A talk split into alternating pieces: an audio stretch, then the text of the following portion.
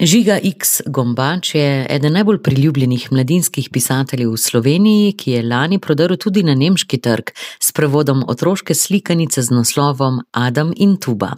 Slišali boste, da ga je že odnegdaj vleklo k knjigam, da bo jeseni gostoval na frankfurtskem knjižnem sejmu in da že vrsto let uživa v teku.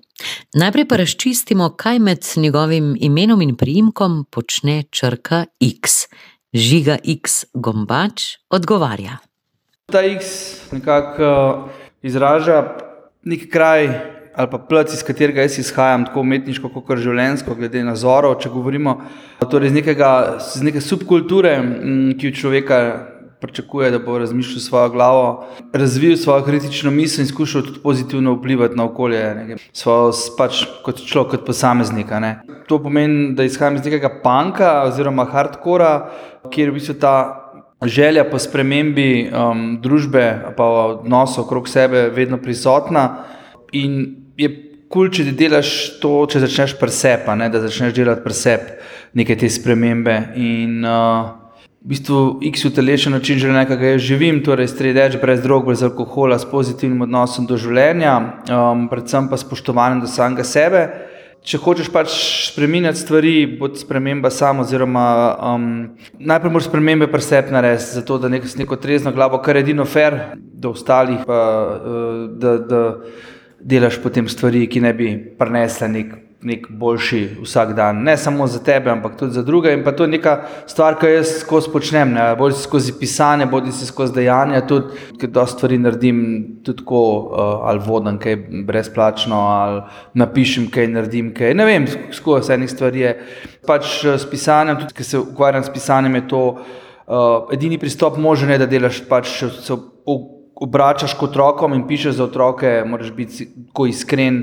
Eh, pristen pa v stiku sam s seboj. In kje je boljši način, kot to, da si v bistvu trezen in da uh, greš uh, trezno glavo se lotevati teh stvari. No. To si ima najbolj v stiku sam s seboj, ne? brez nekih. Substanca ali kako koli. No, ampak verjetno pa ste izkusili tudi tisto bolj živahno, mladostniško, pa, pubertetniško ja, plat? Niti ne, ne, jaz nisem bil nikoli fan tega. Nikoli nisem bil. Uh, Um, mogoče na kakšnem žuru, dveh sem bil uh, z nekim tem alkoholom, sem tukaj nikoli nisem začutil neke, nekega zadoščenja ali karkoli bi pač mogel za, začutiti. No. Sam občutek krivde, pa težko glavo naslednji dan. Tako da sem zelo hiter v bistvu tudi nehal. Doma so bili dosti strogi, niti niso pozitili, ne dvakrat sem žal, ne vem, kaj so vsi to počeli, pa sem pa kar naredil en tak oster rob, sredečko, kar se reče. In še več ali manj v šport, no, takrat naprej, nekih 17-18 letih, uh, začel trenirati boks in videl, da pač živahen lifestyle oziroma način življenja, pa šport ne gre sta skupaj in ostal v bistvu na, na tej strani športa zelo 30-40 let. No, ja, od takrat. No. Bova se športa še mhm. dotaknila, predvsem eh, seveda teka, ampak. Um, je potem žiga X gombač danes lahko rečemo blagovna znamka? Kako gledate na to? Ja, ne vem, to morajo drugi povedati. Ja, je, to je sigurno neko malo umetniško ime, jaz rečem temu, no? ki se je prijelo, mislim, prijelo.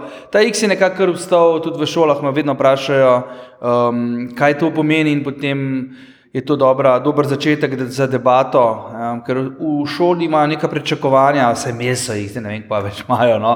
Kakšni so pisatelji, ja, veš, včasih otroci vprašajo, uh, vi ste še živi ali pa niste še umrli ali pa tako. Ti pa prideš k njim, pač potetoviran, tako navihan, dobre vole, kakšno šalo razdrež ali kakorkoli in se takoj vzpostavi neka, neka, uh, taka, nek odnos, na kaga moraš imeti tistih uro, dve, ki si skupaj in ki skušaš pač predstaviti poklic. Eh, pa ne samo pisatelj, jaz pravim tudi nekoga, ki je aktiven državljan. No. Bi jaz rekel, ok, pisatelj, ampak ne vem, moji teksti so, moje te, ki pišem, pač ponujajo tudi en, en uh, razmislek, eno refleksijo. No. Ne glih na prvo žogo, ampak spoštovanje, empatija, uh, tako zavedanje, da tukaj nismo sami, uh, pomoč le lahko, iskanje potencijala, percept, neke take zadeve. No. Uh, Blagovna znamka je težko reči, no, se mi zdi malo razvrednoten. No. Umetniško ime, oziroma pač nek, nekdo, ki uh, se ukvarja z, z nečem, kar je mogoče malo bolj vsebinsko vredno. No. Blagovne znamke hitro pridejo, pa grejo, ali pa so tukaj zato, da namenjene za služenju, pa kar pa jaz si nisem. No, ja. Če razmišljamo od tu naprej, ko tako le nastopate pred mladimi in teh nastopov je seveda veliko po osnovnih šolah mm -hmm. in tako naprej in potem vidijo, da ste uh, tak uh, skuliran, kul cool, uh, ja. pisatelj, potetoviran, a se vam zdi, da danes še vedno preveč sodimo po prvem zunanjem zgledu? Um, a nasplošno? Ja, ne, danes se mi, se mi zdi, da, tako, da ni več nekaj, kar bi pretirano šokiralo. No? Pa tudi s tem, kaj pa vem, da bi se obremenjeval s tem, kaj preveč, pa ne pač enostavno tak sem. To so leta prenesla, uh, ali vzamejo, ali pustijo, sem komu všeč ali ne. To je pač njegov problem. Ampak, ja, kaj pa vem, da bi na prvo, na prvo žogo vedno treba dati ljudem neko, neko šanso, da se predstavijo. No. Prvi vtis ali pa uh, neka pred, predznanje, ponavadi niso jih ta pravi način, da nekoga spoznamo tako. No. Um, itak, da se, itak, da ljudje, po mojem, zdaj premalo vemo o stvarih, o katerih tako radi sodimo. In to se pač vedno znova potrjuje, sploh mogoče v nekih momentih, ki smo zdaj, zdaj priča, nedavnih momentih. No. Da res smo na prvo žogo, da res polni predsotkov, ki jih pač nismo, uh, in jih ni neroden deliti, čeprav bi bilo včasih to modro deliti, jih, ne deliti jih, oziroma razmisliti, preden karkoli povemo ali napišemo. Tako da, ja, ne, po drugi strani ta prvi tisti ljudi, uh, eh, sodimo, ja, definitivno se popravljam, če sem prej okleval ali pa cincov. Definitivno o ljudeh, o dogodkih, vse preveč enih mnen, ki jih ne bi rabili biti. No. Sploh ne strokovnih, uh, reflektiranih, tako res se mi zdi, da lahko poplavi nekih, vsak zelo lahko pove, kar, kar si želi, pa v bistvu brez nekih posledic. No. Zdaj, če se osredotočiva na vaše delo, mhm. pisateljevanje, upam, da ti le podatki držijo. V zadnjih 12 letih ste napisali, objavili skoraj 180 zgodb, stripov, knjig za otroke, tudi za odrasle. A vas je že odnegdaj vleklo k pisateljevanju in k knjigam? En toliko jih dejansko je. No. Ampak s to številko sem hotel povdariti, da je to res točno to, kar si ugotovila. Da, je, bolj, da so zgodbe, pa to, kar počnem, da je del mene praktično od nekdaj. Jaz sem kot vem, 12 let star otrok, ki sem bil res navihan, mulci in v šoli niso čisto dobro vedeli, kaj z mano zaradi discipline. V sočasno mestni knjižnici imel ure pravljic, ki so bile tako. Eh, napovedovane v medijih in uh, je pač, na, otro, pač generacija za generacijo pripovedovala pravljice. In so bile pravljice zgodbe del mene od praktično rane mladosti. Ja, tudi aktivno, ne, ne samo, da sem jih bral, tudi sam sem jih najprej pripovedoval, potem pa tudi zmišljal, seveda skupaj s knjižničarko. Da m, mm, sem jih lahko enkrat na mesec pripovedoval, eh, potem tudi v spremljavi violine. Tako, to je bilo tako, nekaj časa je bilo kar resno.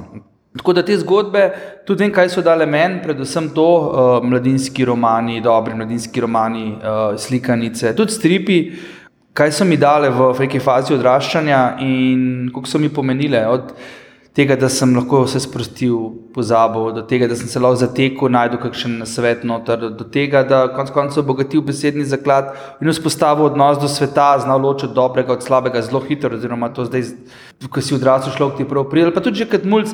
Skratka, tako je, no, da ti knjige dajo ful veliko zgodbe, ogromno in to je bilo pač z mano. In ja, vse čas je zverila želja pri meni, da bi to tudi enkrat sam dal od sebe in k sreči imam to možnost. -hmm. Kako pa se potem te zgodbe, liki, junaki pletejo v vaših glavah? Prej ste rekli še dobro, da imam danes frej dan, da sem bil prost, dobil sem dve dobri ideji. Ja, ja. Kaj pa vem, čisto odvisno, kako je. Ja, včasih s počitkom, včasih sredi najhujše fizične aktivnosti, včasih tisto klasično, ki se zjutraj prebujaš ali pa po noč spiš, po noč, ki še se moraš vstati pa, pa napisati te ideje skozi prahajajo. No. Um, jaz pravim, da jih moš včasih izzivati. Če imaš kakšen izziv, da moš kaj napisati, ali pa da imaš kakšno poglavje, ki ti morda ne steče, ali pa čutiš, da ni dovolj močno, moraš samo vsebino in s tem seveda samega sebe malo izvati v smislu, da je kaj več od sebe, kako bi to lahko drugače zapeljal iz drugega zornega kota, dal uh, dodatno dimenzijo, bodi si zgodbi, bodi si um, uh, glavni osebi ali pa karakterju. In če to narediš, pa se potem daš v en drug položaj, tako ne vem, ali kot sem rekel, fizična aktivnost, ali mogoče konc konca samo počutek, ki ga jaz praktično se ga ne prvošam, pride in se oglasi potem tudi neka druga perspektiva. Ne, ne smeš ne cilj, zaradi ker to se zgodi, vse je premen. Če ti malo izzivaš, če malo pikaš, če ne vem, spremeniš neko rutino, mogoče obrne stvari na glavo, se včasih zgodi, včasih pa pride kar tako samo od sebe. No. Tako da te ideje ni, niti niso tako zelo problematične, ampak z leti mogoče, pa ne, prej nisem bil, ampak glede na napisano, si rečeš, ok, bom zdaj štanco eno in isto, ali bom kaj dru, lahko tudi drugače povedal. Ne. Čeprav tudi tiste stvari prej niso bile nujno, sploh ne, da bi bile slabe ali kar koli, ker pač doživljajo neko priznanje med, med bralci, kot med, recimo, temu kritiki, čeprav nekih resnih kritikov, pa nas da bi imeli. No. Ampak uh, bralci so tisti, ki prisujejo in potem uh, ti da nek dober feedback. No. Uh, ampak tudi si vedno si pa največji sodnik samo sebi in ga greš brati za nazaj, potem veš, če bi lahko kaj boljš naredil. Ne, ampak v glavnem meni stvari vedno stojijo, tudi 15-20 let stare, stari teksti. No. Da, uh, ampak vedno pa potem z novim, vsakim novim si pa pač, ja, moraš malo presečno. Kako pa to, da vas toliko vleče tudi k pisanju stripa, ki je vedno bolj popularen, ne samo med mladimi, tudi med starejšimi bralci? Ja, mislim, to smo začeli, ne vem, to se je začelo nekaj deset let nazaj, tako spontano dogajati. Ko pa vem, sem se enkrat pogovarjal z Damienom Stepančičem, pa je rekel, da on to počne, rekel, rekel, wow, vse res. Ne, on to dela, mislim, zanimiv pristop. Ne, zakaj pa ne bi tudi jaz kaj probo, pa so se pa zgodili neki najprej stripovski roman varianta, pa pa tudi stripi sami.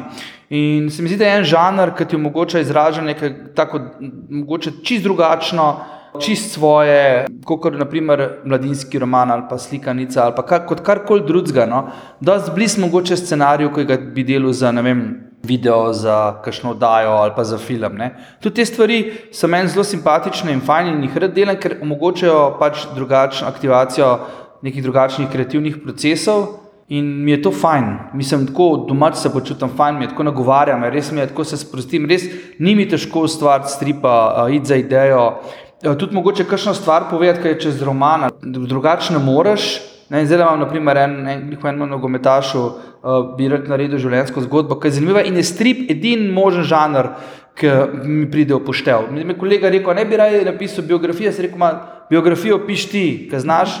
Boštjan, vidiš, pa, pa da ti to naredi. Jaz moram te strip narediti, sigurno, ker bo ilustracija podarila neke določene zadeve, ki jih mogoče besede v tem primeru ne morejo. Zakaj tako radi nagovarjate prav mlade, mlade bralce, ja. uh, ker jih ne na zadnje tudi vzgajate prek svojih knjig? Ni to, ni to.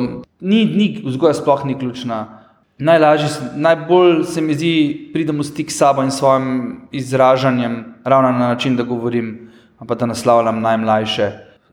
Probo sem že tudi za odrasle pisati, pa še vedno mogoče kakšne zadeve so v nastajanju, kot poezija, ampak ko napišem tek za mlade, rečem, ok, tu je najbolj to, najbolj iskrena stvar, kar jaz lahko dam od sebe. In tukaj res ni esence laži, nekega, neke pretencioznosti, česar koli, kot samo nekaj, kar bi jaz rad dal ven iz sebe. Nekaj, recimo, temu najbolj poštenega, kar lahko, iskrenega, kar lahko. In to lahko naredim skozi uh, otroško in mladinsko literaturo. Se mi zdi, da drugi je že nek, nek kompromis, pa malo razmišljaš, si malo mogoče pre, ne preračunljiv, ampak tako uh, pišeš z nekim namenom ali kar koli, za otroke pa res moraš povedati s parimi stavki, s parimi besedami najbolj pomembnejše stvari, ki so v lifeu. Katero vaše delo diši najbolj po svežem? Aha. Kaj je trenutno najbolj aktualno? Trenutno ste zunaj letošnji knjigi Cukrarna, torej ta strip o slovenski poeziji oziroma o nekem fragmentu slovenske poezije, zelo pomembnem, pa uh, slikanica Sladoled za Nurka pa govori oziroma pač slikanica o strpnosti, no, ki je um, v bistvu prikazana skozi neko dojemanje otroka. Torej, otrok v bistvu se sooča z tem, da je dobil, da so starši njegovi posvojili nekega sorojenca drugačne barve kože. Sploh ne vem, kdaj je to nastala ideja, kdaj se je to rodilo, s kakšnim namenom, ne vem več. Ampak se mi zdi v enem momentu, v vsej navalu neke nestrpnosti, ki je pri nas kazanja s prstom, sojenja, uh, obračunavanja in res najslabšega, kar lahko se pri enem človeku nekako usklije. Uh, Veš, to skozi vidiš, v tem smo skozi noter in potem so to, jaz bi rekel, neki obrambni mehanizmi, da daš od sebe neko tako zgodbo. In ta zgodba, ta slikanica se v bistvu zelo dobro sposoja po slovenskih knjižnicah, tako neverjetno. No? Uh, praktično ljudje ne vejo, da še nismo naredili promocijskega, se začne šele čez en mesec dogajati. Ampak je ta knjig, slikanica tako, recimo, temu, da je razgrabljena po slovenskih knjižnicah. No. Nobena knjiga se še ni vrbližno ni tako dobro sposojala, kot se ta. In mi je všeč, da, se, da je publika, ki jo bere, da vzpostavlja nek odnos, da so ljudje med nami, ki pač to strpnost še vedno ohranjajo pač v nekem svojih vsakdanjih življenjih. No. Brez tega ne se lahko sam konc. No. Žiga, kaj pa vi najraje berete? Uh, trenutno imam cel kup poezije, no? Tako, zdaj sem čisto tem noter, predvsem ženske poezije, uh, pa ne nujno samo ženske, no? nekih modernih avtoric in avtorjev, niti ne tako tradicionalnih, kot mogoče 19, 20.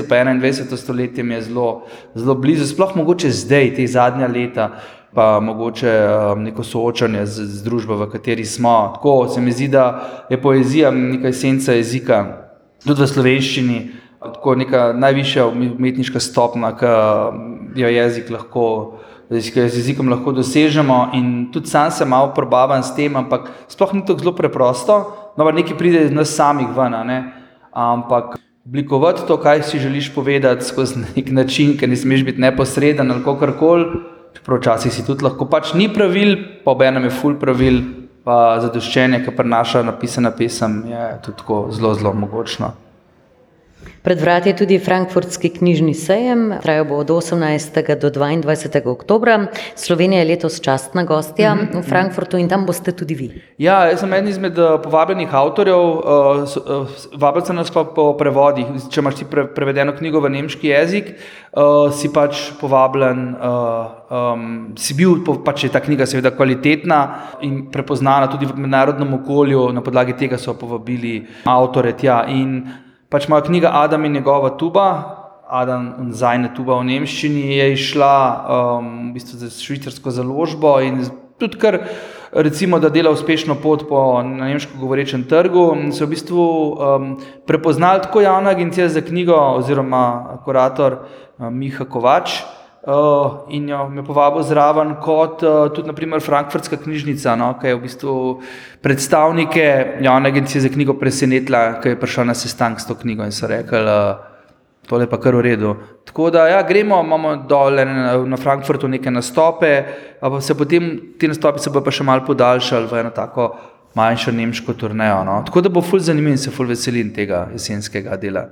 Super, se veselimo skupaj z vami, mi dva sva takole žiga X gombač pritekla do konca. Uh mhm. -huh. Ampak če rečeva še o teku, kakšno besedo uh mhm, -huh. Mhm. tečete v hrib, tečete na dolge razdalje, vas tek sprošča, eh, kaj vam daje, da gojite do njega tako navdušenje? Ja, v bistvu me zadnje čase bolj pomerja, kot kaj drugega. Ponuja neko zatočišče, eh, nudi prostor uh, za razmislek in pa mogoče neke nove ideje. No.